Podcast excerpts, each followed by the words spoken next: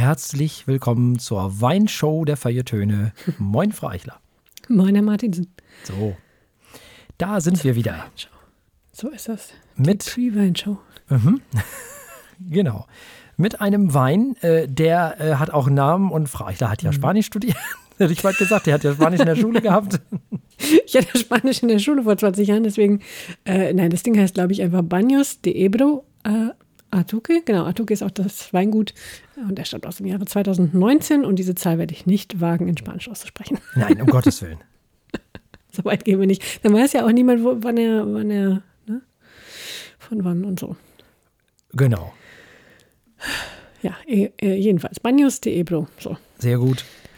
Das äh, nehmen wir auf jeden Fall so mit. Äh, das Ganze äh, ist entstanden so circa vor 100 Jahren, als nämlich der Großvater der jetzigen Besitzer auf die Idee kam, in 550 Metern Höhe, also auf einem Kalkplateau, einen Weinberg anzulegen. Weswegen die anderen Winzer des Dorfes äh, ihn schlicht den Verrückten tauften. In den darauffolgenden Jahrzehnten verkaufte die Familie ihre Weine überwiegend in, als Fasswein, das haben ja ganz viele früher gemacht, die in den Weinbergen in der Rioja äh, Alavesa gelesen wurden. Damals war der schlanke, den wir heute so kennen, dieser schlanke, elegante Hochlagenstil, der Tempranillo, nicht so gefragt wie heute. Damals wollte man ein bisschen voluminösere ne, und so. Der Wandel des Zeitgeistes und des Klimas natürlich, das ist ja immer das, ne, tut den beiden Söhnen der Familie, Arturo und Kike, fraglos natürlich logischerweise einen Gefallen. Und ich muss ganz ehrlich sagen, ich warte ja nur noch, bis Schleswig-Holstein im großen Stile Wein anbaut. Ne? Ich bin sicher, dass das kommen wird. Weil das Klima einfach mittlerweile dafür, ja, es macht halt Dinge. Also 550 Meter Höhen äh, auf so einem Kalkplateau in 550 Meter Höhe war auf jeden Fall eine gute Idee. Eine sehr gute Idee. Heutzutage muss man sagen, eine Spitzenidee. Es handelt sich um einen äh, Tempranillo mit einer kleinen Beigabe von Viura, so 5% Viura, also weiße Trauben. Die Nächte sind entsprechend kühl auf diesem Plateau. Und das gereicht natürlich dem Wein mit Sicherheit auch zum Vorteil. Der Wein ist wie gesagt aus dem Jahr 2019 und wurde mit 13,5 Alkoholvolumenprozente in die Flaschen gefüllt. So, und dann gucken wir uns doch mal erstmal die Farbe an und die ist sehr, sehr dunkelroter Bernstein. Ja, genau. Ne? Für alle, die uns noch nicht so lange kennen, der Bernstein ist ein Running Gag. Ja. Natürlich hat das Ding mit Bernstein nicht mehr viel zu tun, aber so farblich, aber Ja. das ist eindeutig dunkelroter Bernstein. Eindeutig. Halten wir doch mal unser Näschen rein, oder? Oh ja. Uh, so, äh, so, so weich und schnuffig. Merkwürdig, überall die Nase eines Weins zu sagen, das Aroma, aber Ich finde so ein bisschen salzig, ein ja, bisschen mineralisch, Leder. Aber durchaus auch so eine dunkle Kirsche, finde ich. Ja, genau. Schwarze Johannisbeeren, Ja. Brombeeren. Ja, Brombeeren. Und ganz überraschend für einen Wein, und das hat man wirklich nicht so oft, finde ich, Trauben. Und zwar rote Trauben, ne? Also Mhm. Ja, ja, ja. mit dieser etwas herberen roten Schale so. Und die ja auch insgesamt etwas herber sind als die weißen. Ne? Hm. Ich finde, da ist so, so ein Hauch, so ein Hauch Pfeifentabak drin, so, der im anderen Raum irgendwo. also im Nebenraum. der sich so reinschleicht, ja. So ein bisschen weiter weg. Ja. Und krass Leder, ne? Oh ja. Ja, dieses rauchige Leder, das ist. Erwartet man jetzt bei Wein auch nicht immer sofort. Nee, das stimmt. Schön. Äh, sehr, sehr, sehr gute Nase schon mal, finde ich. Das, da kann ich sehr viel mit anfangen. Das geht mir genauso. Überlegen, ob wir Sehr noch so ein bisschen. passendes Genre. Sehr passendes Genre von Wein hier. Ja. Bin am überlegen, ob da so ein Hauch. Mh, na, nicht, hm, so ein bisschen Zitrusnote schon in der Nase ist. Ja. Zumindest Orange oder so. Also so, so irgendwas Zitrusläskiges im Hintergrund. Finde ich. Hm, naja. Ja, wollen wir mal probieren? Ja, auf jeden Fall. Ja, dann Pro nee, das ist ja äh, Dings, äh, was ist das überhaupt? äh, na, Wie war das noch gleich? Ähm, äh, Salut. Salut, Genau. ja, genau. Salut. Salut. Oh ja. Schöne dunkle Frucht. Der ist so, ja, so weich. Ich weiß nicht. Der ist sehr, sehr wohlgesonnen. Macht auch durchaus äh, Lust auf mehr. Oh ja.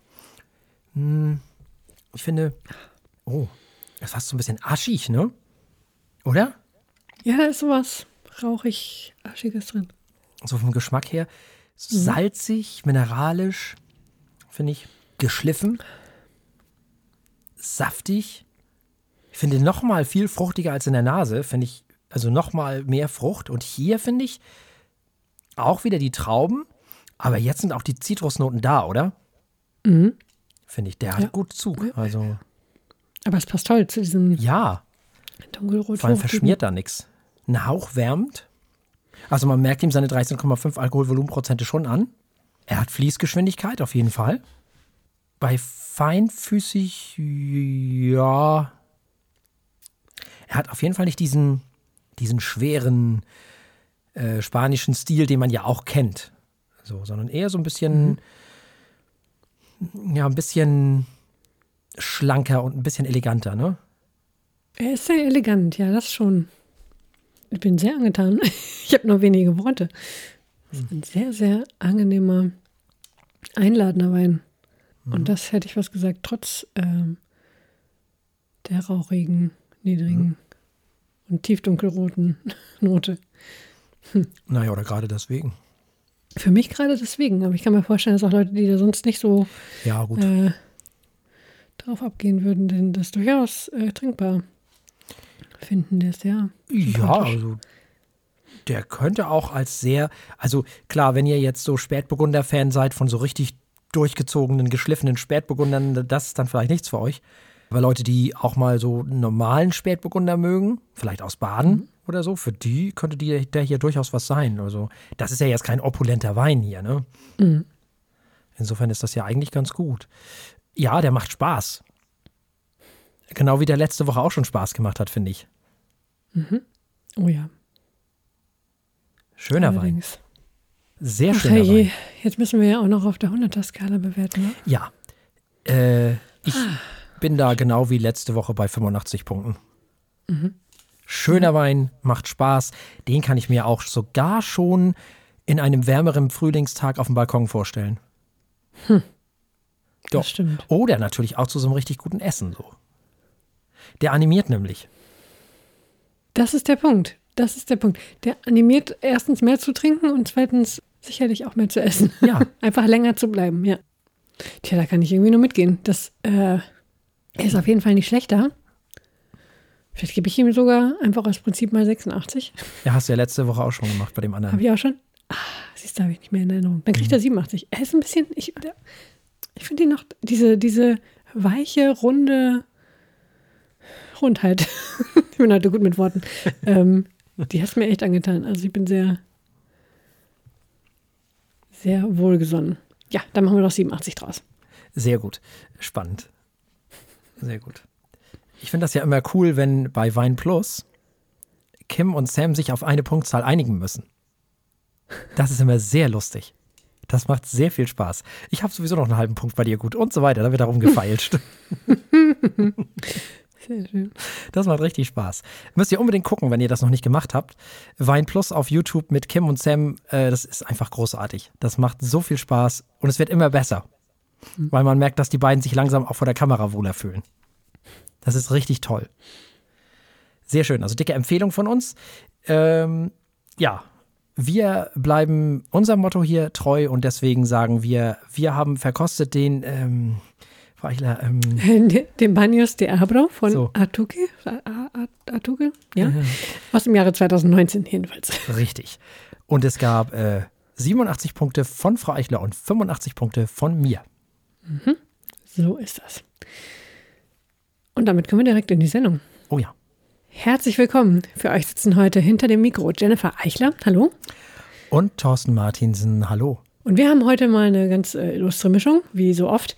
Wir beschäftigen uns erstmal mit Hilfe von Cello und Klavier mit dem Widerstand gegen autoritäre Systeme, ja? Also das in der Klassik, wunderschön. Wir hören Natanja Hoffmann und Monika Dars mit Resistance. Und danach holen wir die Duftkerzen, den Glitzer und die Zweihänder raus und entspannen uns von den politischen Themen mit, äh, tja, wie soll man es nennen, mit meditativem Fantasy New Age Art Pop von Nyla Hunter. Das Album heißt Love Gaze. Dann gibt es noch ein bisschen Philosophie, wie ihr das von uns kennt. Und mit diesen Worten übergebe ich an meinen liebreizenden Kollegen. Ja, vielen lieben Dank. Und der sagt, wir haben mal wieder Feedback bekommen. Mm, und diesmal haben wir Feedback bekommen von der großartigen Juna auf Mastodon, die da schreibt, ich liebe ja die Feuilletöne sehr. Und nach der ersten Folge zu Kants Rassismus will ich auch wirklich jede Folge dazu hören, obwohl ich alles andere als ein Kant-Fan bin. Danke dafür und euch beide und dem Podcast sowieso. Ja, also was sollen wir dazu sagen? Wir fühlen uns gebauchpinselt. Ähm, mhm. Sehr lieb. Wirklich äh, sehr, sehr cool. Da bedanken wir uns natürlich ganz recht herzlich. Ja, wenn ihr uns äh, auch Feedback schicken mögt, könnt ihr das natürlich gerne machen an die bekannten Adressen sozusagen. Egal, wir sind ja fast überall, außer bei Twitter oder wie sagt man jetzt, ex, ehemals Twitter, sagt man ja jetzt immer. Mhm. Da sind wir nicht mehr. Aber überall woanders sind wir eigentlich tatsächlich. Also egal ob bei Blue Sky oder Mastodon oder Facebook oder Instagram, Threads, wie es nicht alles heißt, sind wir überall zu finden. Und natürlich auch bei uns auf der Homepage könnt ihr kommentieren oder per E-Mail, wie ihr mögt. Das geht mhm. alles. Info at geht auch immer. Wenn ihr das denn gerne mögt. Also, äh, vielen lieben Dank, Juna. Wir haben uns sehr gefreut. Und das ist natürlich auch Anspruch und äh, ja, Auftrag an uns, sozusagen das Niveau hochzuhalten. Ne? Also. Allerdings, ja, ich meine, vor allem bei den philosophischen Sachen bin ich ja immer beeindruckt, dass die Leute uns äh, folgen und es dann sogar noch gut finden. Sehr gut. Das ja. ist ja nicht immer leichte Kost. Das stimmt. Das ist richtig. Jetzt aber Musik. Wir kommen zu Resistance und wir kommen zu Natanja Hoffmann und zu Monika Dars. Diese beiden sind zum einen eine amerikanische Cellistin, das ist äh, Natania Hoffmann, und eine litauische Pianistin, das ist Monika Dachs. Und die haben vier Stücke aus dem 20. Jahrhundert von Komponisten, die in der Sowjetunion oder zur Zeit des National äh, Nationalsozialismus in Deutschland gelebt haben, auf diese CD gebracht. Beide treten seit 2016 regelmäßig zusammen auf und haben auf diesem Album folgende Kompositionen eingespielt. Das ist zum einen die Sonate Opus 40 von Dimitri Schostakowitsch, das Grand Duett für Cello und Klavier von Galina Ustowolskaya huh.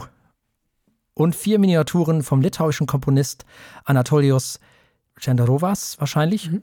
Ja. Und schließlich Joel Hofmanns Stück, ja, wie das ausgesprochen wird, weiß ich nicht. Ich habe es versucht zu finden, es war nirgends zu finden.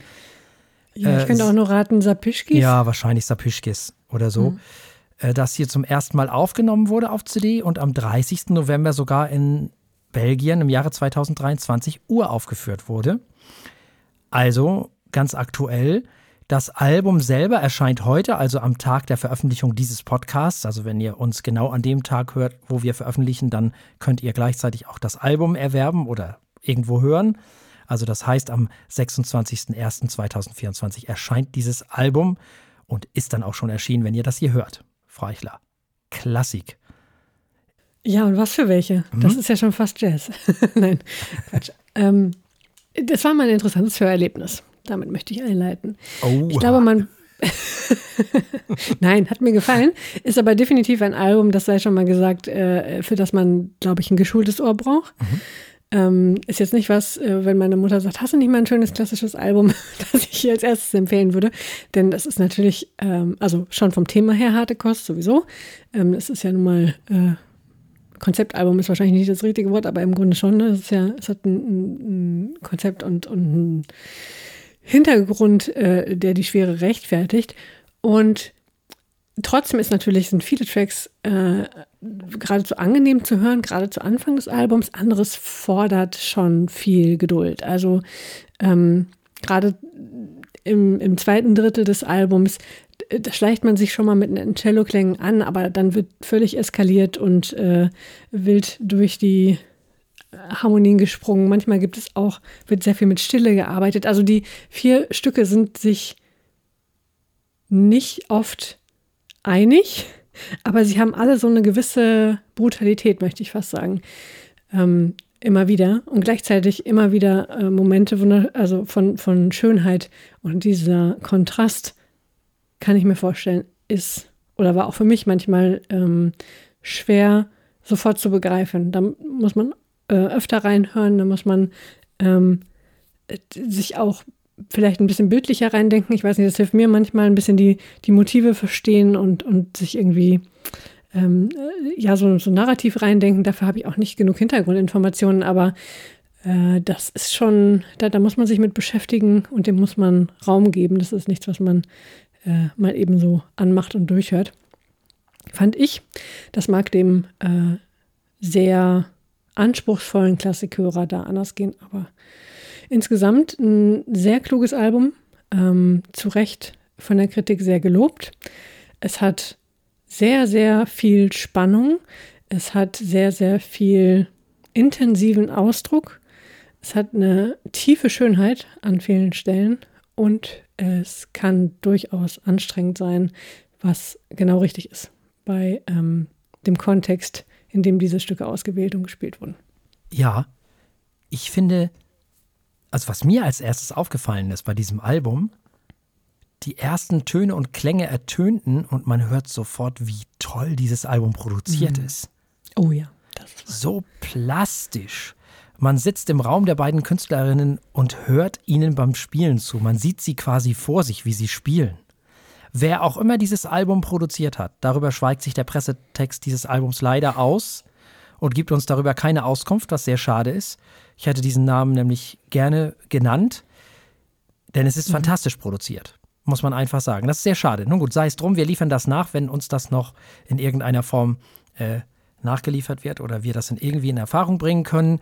Ja, bei mir hieß es Accentus Music, aber eine Person wurde nicht genannt. Ja, genau. Schade, Accentus ja. Hm. Music ist, die, Accentus, ja. ist das hm. Label.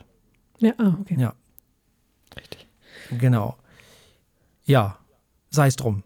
Es handelt sich um Kompositionen, die sich mit autoritären Systemen auseinandersetzen, hast du ja schon gesagt. Mhm. Es handelt sich hier um Stücke, die einen, hast du auch schon gesagt, schon immer mal wieder fordern. Die HörerInnen, die gerade mit Mozart in die Welt der klassischen Musik eingestiegen sind, werden hier wahrscheinlich eher nicht glücklich werden. Dennoch entdeckt man auch hier Melodien. Aber man merkt eben schon, dass es sich um klassische Musik des 20. Jahrhunderts handelt. Das muss man schon ehrlich sagen. Nichtsdestotrotz das macht trotz des Themas erstmal alles sehr viel Freude.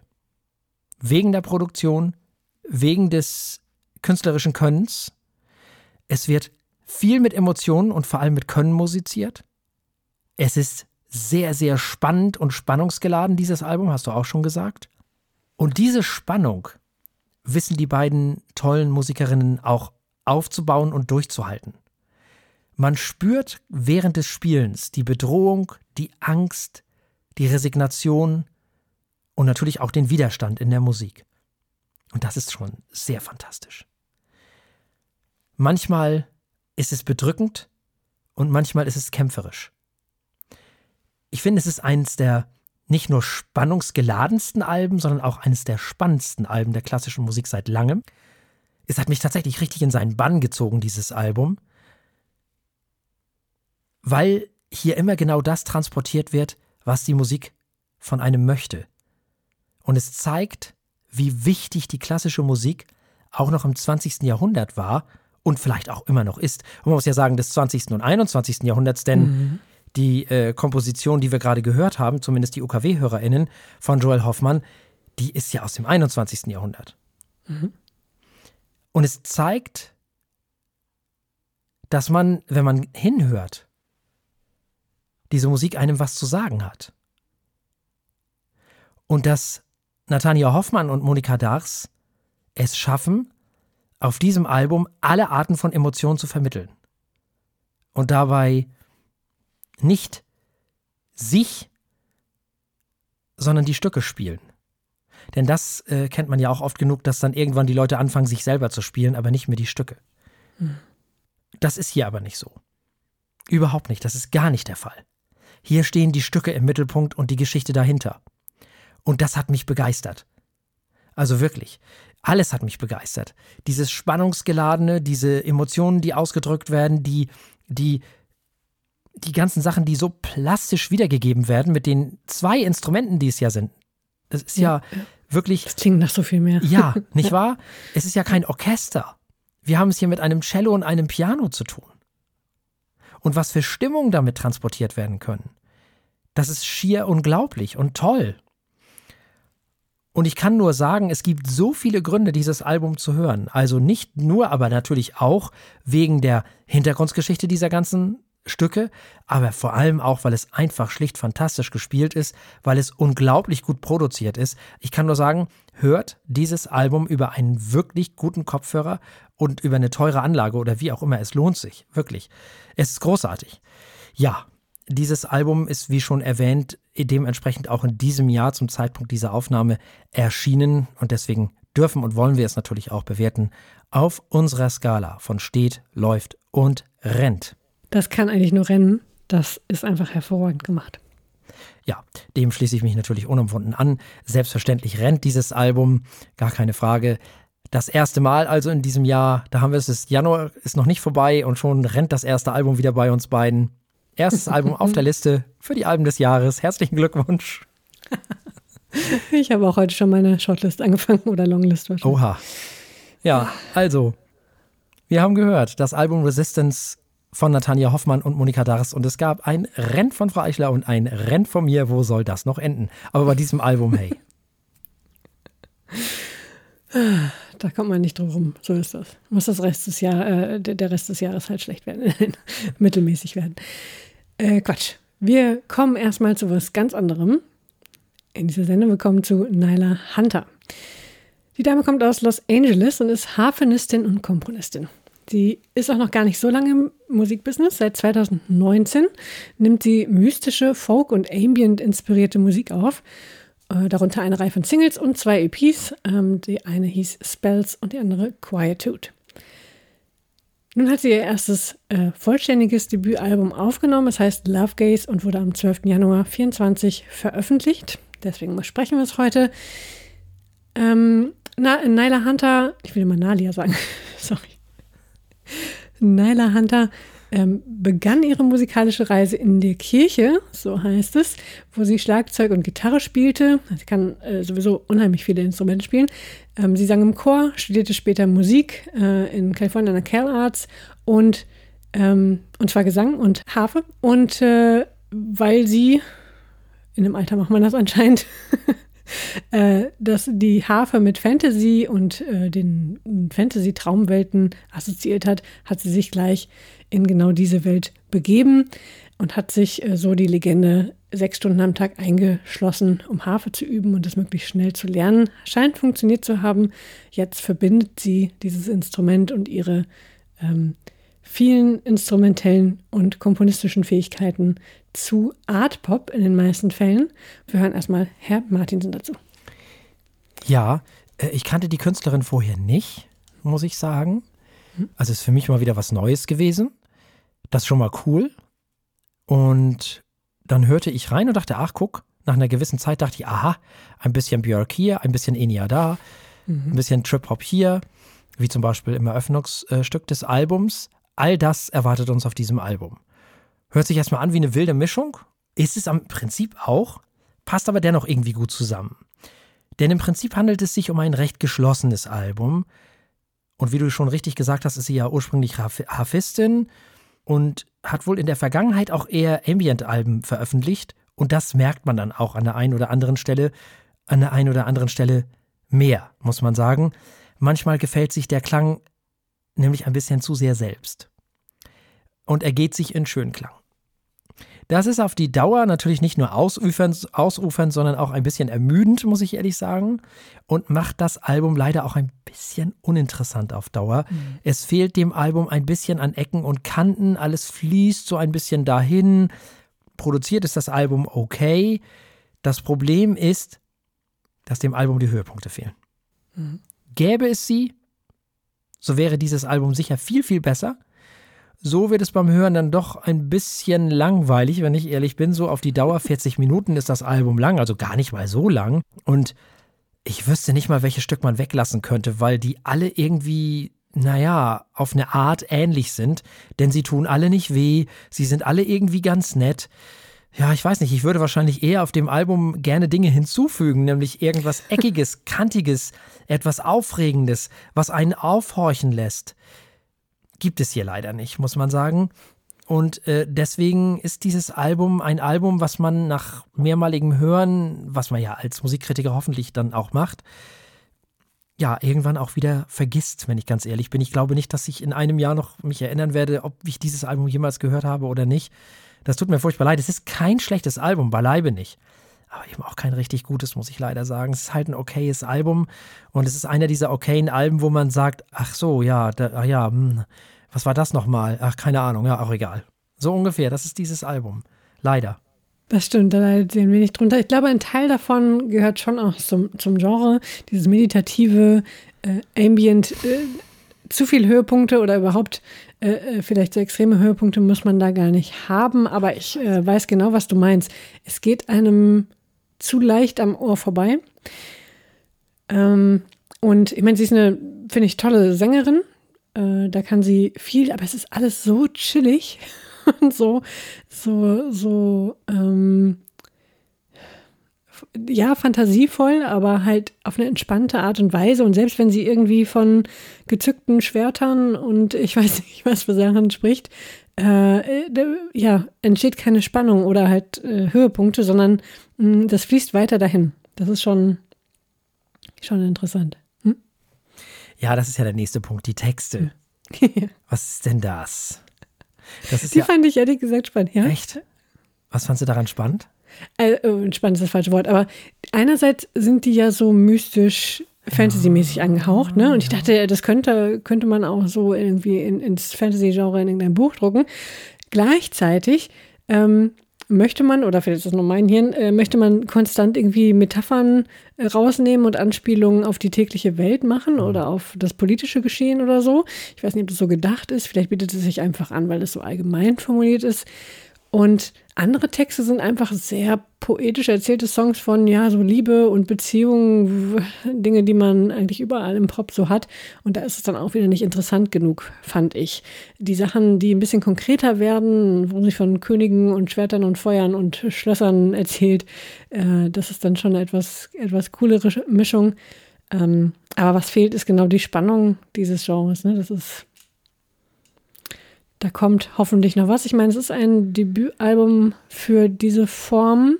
Bisher hatte sie ja nur EPs und Singles, also vielleicht entwickelt sie da noch ein bisschen mehr bis, was das angeht. Ich bin da skeptisch. Also ich weiß nicht. Hm. Mal gucken. Also warten wir mal ab. Äh, vielleicht belehrt sie mich eines Besseren. Wäre ja schön. Mhm. Ambient Art Pop, das haben wir auch schon nicht mehr gehabt bisher noch nicht gehabt. Ja, ich überlege die ganze Zeit, guck mal, Sigur Rós hat ja auch keine großartigen Spannungshöhepunkte, mhm. so gesehen, aber das ist trotzdem spannend. Das stimmt, ja, die bauen halt Spannung auf und ja, lassen ja. sie dann wieder frei. Ne? Mhm. Vielleicht ist es einfach, vielleicht ist moderner Ambient einfach ein bisschen, tja. Vielleicht bin Lässt ich auch man laufen, während man, während man Spiele spielt und äh, am Handy mit Menschen chattet. Ich weiß es nicht. Oh, ich weiß nicht. Nein, Gott. Das kann ja nicht der Anspruch von Musik sein. Nein, ist es also ist das ist doch. Ist ja also da wird da nee, also das war nur ein Seitenhieb ja, ja, in die weiß. Generation direkt nach mir, weil ich gestern im Zug saß mit jemandem, der ungelogen drei Geräte gleichzeitig in der Hand hatte und dabei sein McDonalds Frühstück aß. Und ich dachte, so weit war selbst ich noch nicht. Ja. Aber gut. Und wir müssen natürlich dieses Album bewerten. Hm. Es ist ja frisch erschienen im Jahre 2024, in dem wir auch gerade sitzen ja, äh, ich gebe dir mal ein nettes Läuft. Ich mag sie als Sängerin und ich hoffe, dass sie musikalisch sich noch ein bisschen weiterentwickelt. Ja, ja, also das ist ja kein schlechtes Album in dem mhm. Sinne, ne? Also mhm. ich gebe diesem Album natürlich auch ein Läuft. Also das schlurft da so ein bisschen vor sich hin und mhm. schlurft und schlurft und schlurft und schlurft. Also so, ich fand es sehr entspannt, auch in der Kombination. Also nach Resistance einfach mal so dahin hören, was Schönes, was Nettes. Das war doch, doch. Kann man machen. Kommen wir damit zur Philosophie. So, und bevor ich ähm, anfange, irgendwas über äh, Nazis oder Ostdeutschland zu erzählen, was hm. gerade die Schlagzeilen äh, etwas beherrscht, dachte ich, wir gehen mal in eine ganz andere Richtung und sprechen über Gentechnik. Da gibt es nämlich auch interessante Entwicklungen. Wir müssen äh, Herr Martinsen ja auch auf den, auf den Füßen halten, sozusagen. Immer Dinge, die man nicht erwartet. Da stellen sich natürlich viele philosophische Fragen, viele ethische Fragen. Ähm, interessant ist, dass anscheinend, soweit man das überhaupt wissen kann, ähm, China einfach macht, worauf sie Bock haben. Mhm. Ähm, alles Mögliche äh, in die Höhe treiben und versuchen, die perfekten Menschen herzustellen, natürlich die perfekten Chinesen. Ja, was machen wir damit? Ähm, wo muss es da hingehen? Welche Philosophen können uns da vielleicht auch hilfreich sein, darüber nachzudenken? Naja, also was die, was die Chinesen machen, wenn sie das machen, was du gerade erzählst, äh, sie versuchen gerade Nietzsche nachzumachen, hm. wenn man so will. Oder natürlich nicht nur er, sondern die Menschen seiner Zeit, die gesagt haben, genau so machen wir das. Ne, mit Biologie mhm. kann man das alles machen. Wir klöppeln uns einfach die perfekten Menschen und alles wird gut. So. Mhm. Und er war ja auch philosophisch genau dieser Meinung. Ne? Man könne auch philosophisch sozusagen die besten Menschen hervorbringen, diesen Übermenschen, die er dann später, hin, äh, später ähm, hinten raus die äh, blonde Bestie nannte mit blauen Augen und all dieses. Nicht sehr sympathisch, aber so ist das manchmal. Also das ist ja das im übertragenen Sinne, wenn man das so auf die Philosophie überträgt. Und was man dem entgegenhalten äh, kann, ist natürlich, naja, zum einen müssen wir ja erstmal drüber nachdenken, warum wird das überhaupt gemacht? Das ist ja der Perfektionsdrang im Menschen, der das hervorbringt. Das ist ja auch der Grund, warum es die KI gibt und nichts anderes. Mhm. ähm, weswegen wir gezwungen werden, immer mehr Verantwortung abzugeben. Auch das Internet nimmt uns immer mehr Verantwortung ab, die Smartphones äh, uns, nehmen uns immer mehr Verantwortung ab und so weiter. Es fängt schon bei ganz einfachen Sachen an wie Termine merken und so müssen wir nicht mehr, brauchen wir nicht mehr, macht mhm. alles das Smartphone für uns. Ähm, so Sachen, so Kleinigkeiten. Und desto mehr wir in der Lage sind, so perfekte oder mehr oder weniger perfekte Menschen zu klöppeln, desto besser wird alles werden, denkt man, fragt sich nur für wen. Denn diese perfekten Menschen, die da geklöppelt werden, ich weiß nicht, was den chinesischen Menschen da vorschwebt, weiß ich nicht, keine Ahnung. Aber ich glaube nicht, dass sie Führungskräfte hervorbringen wollen. Ich weiß es nicht. Das ist halt die Frage. Mhm. Das müsste man erstmal ergründen. Was, was, was heißt perfekter Mensch? Heißt perfekter Mensch für die BiologInnen da in China willfähige ArbeiterInnen oder heißt das tatsächlich auch Menschen in Führungsposition? Oder beides? Oder ich weiß es nicht.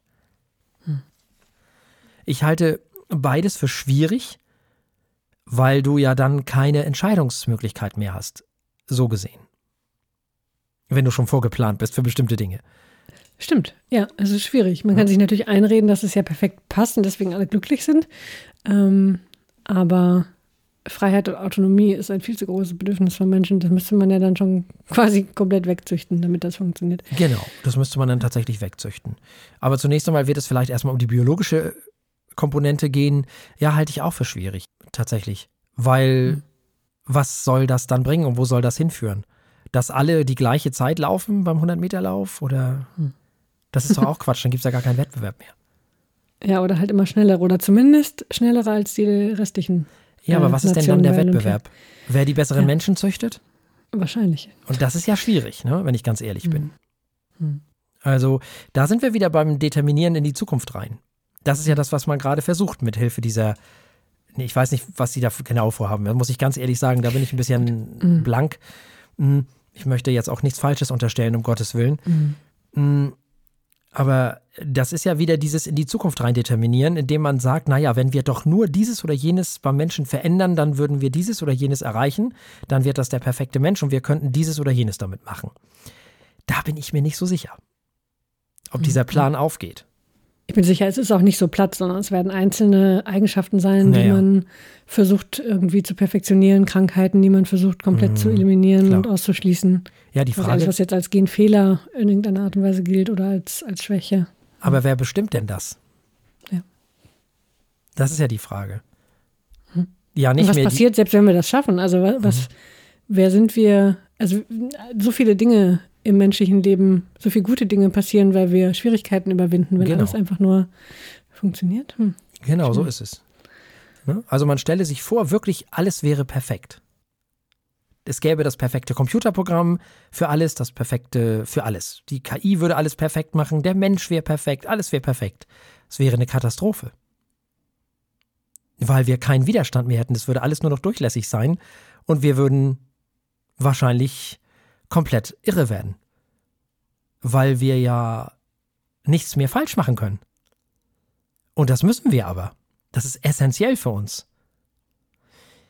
Also, die Frage, die sich mir natürlich ethisch auch hier stellt, ist, wer fragt eigentlich die Menschen, mit denen das gemacht wird? Oder die dabei entstehen? Das ist ja. Die dabei geboren werden, ja, die können sich da gut nicht, geboren, wir werden alle nicht gefragt. Ja, richtig. Aber sie werden zumindest ähm, nur allgemein erstmal nicht gefragt, aber hier werden sie ja ähm, völlig unabhängig von irgendwelchen anderen Menschen. Ich weiß nicht, wie die das da machen, keine Ahnung, ich weiß es wirklich nicht. Mhm. Ich finde, immer, ich finde es immer dann schwierig, wenn Menschen anfangen, wie Götter zu agieren. Und einzugreifen in, also richtig krass einzugreifen in natürliche Dinge, so richtig. So, das wäre so, als wenn man anfängt, das Wetter plötzlich zu bestimmen. Das wäre dann die nächste Stufe. Das da wäre wir auch dran, so ist ja nicht. Ja, da weiß ich aber nicht. Da glaube ich, das funktioniert hm. wegen der Chaos-Theorie, glaube ich nicht. Äh, das ist ja der ganze Punkt. Ne? Ich, find, ich weiß gar nicht, ob es das wie Gott agieren ist oder vielmehr dieses ähm, chirurgische, einzelne Sachen ähm, so genau kontrollieren wollen. Das hat uns schon in ganz andere Schwierigkeiten ja. gebracht. Ähm, wenn man eher so nach dem Modell Gärtner agiert und quasi Dinge vorbereitet, äh, ähm, äh, Umgebungen schafft, mhm. und dann halt wachsen lässt und beobachtet und auf Grundlage der Beobachtung dann irgendwie weitere Erkenntnisse gewinnt. Also gut, heutzutage geht Gärtnern zumindest in Deutschland oft anders. Aber ich meine klassisches Gärtnern.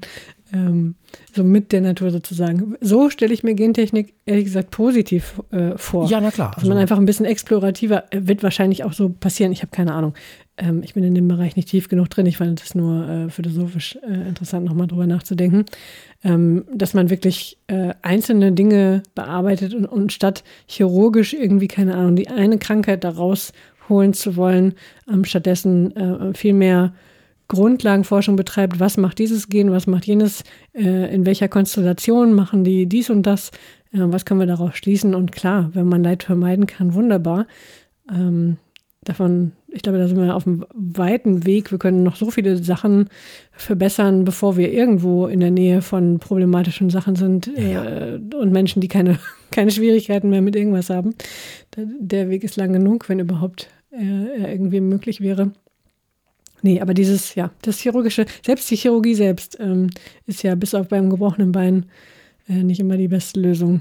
Das stimmt. Weil das restliche System. Also außer man liegt halt gerade da und würde sterben, wenn jetzt nicht gerade jemand die, weiß ich nicht, die Kugel äh, aus dem Herz rausholt.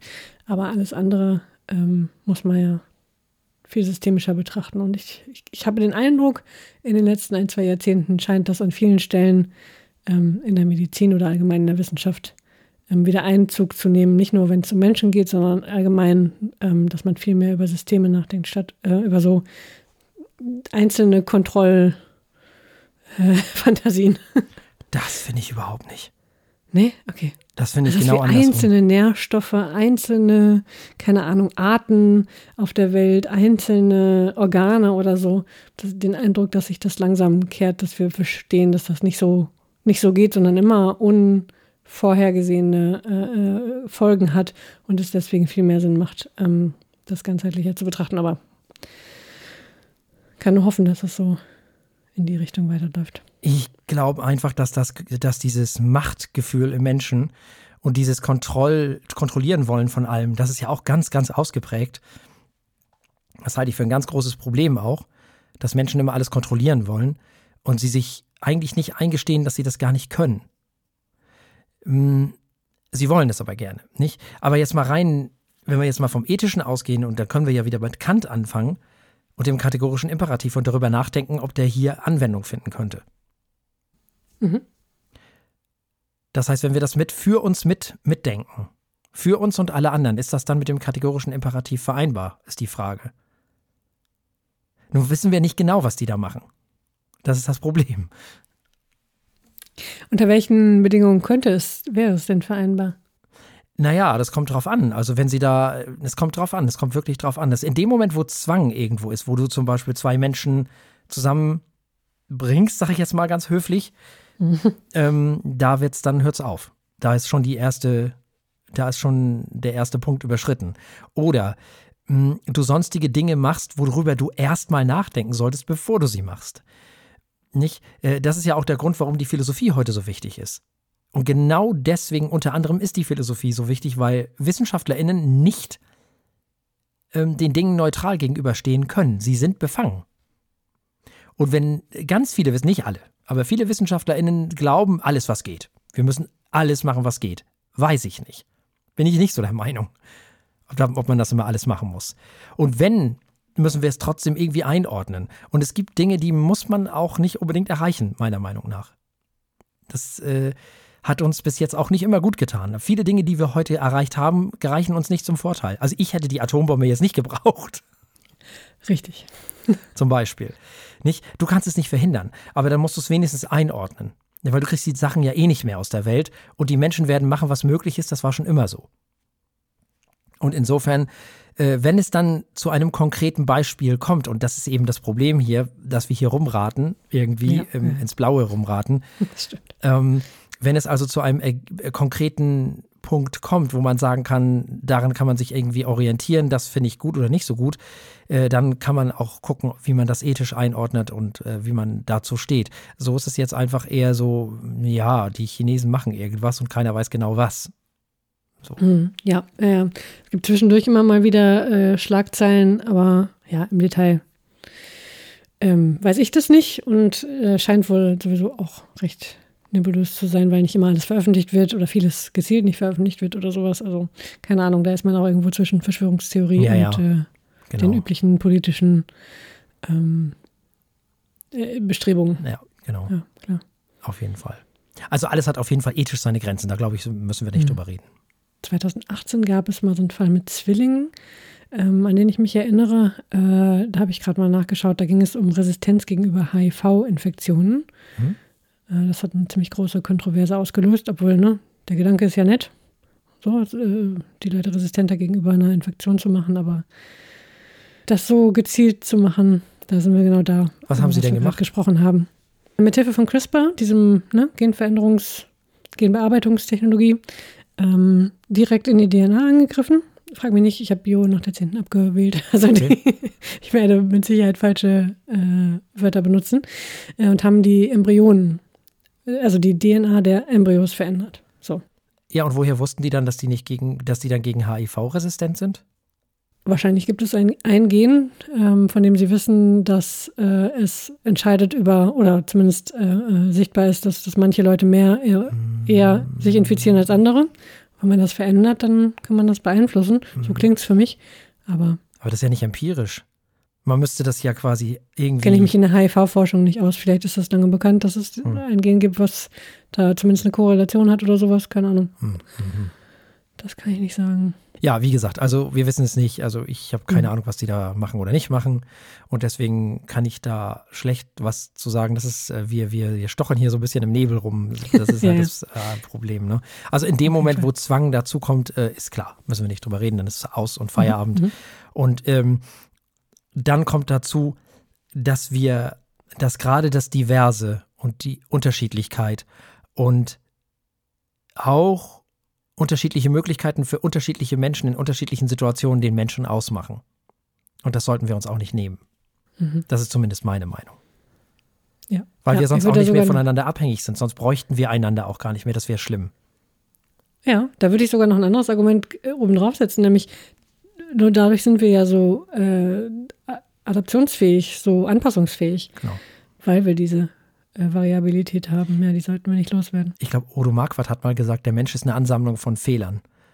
Irgendwie so. Der, ja, genau, äh, von, nee, von Kompromissen irgendwie. Das, also er versucht immer, äh, seine Unzulänglichkeiten irgendwie zu kompensieren. Er ist ein, Kompensation, ein Kompensationswesen. Er versucht immer alles zu kompensieren.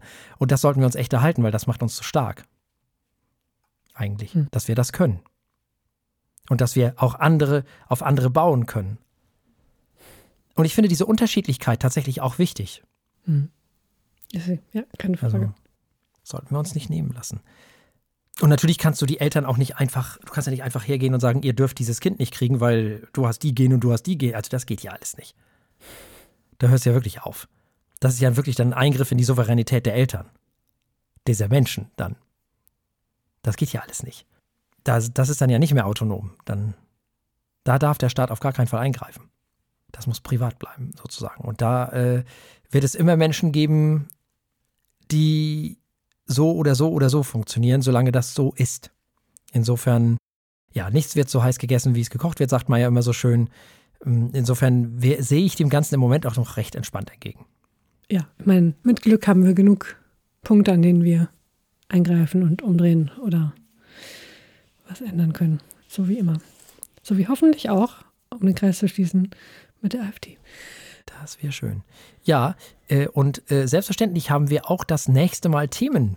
So sieht es aus. Nächste Woche haben wir einen Wein dabei, den wir beide aussprechen können, nämlich, nämlich ein Cabernet Sauvignon von McManus aus dem Jahre 2020.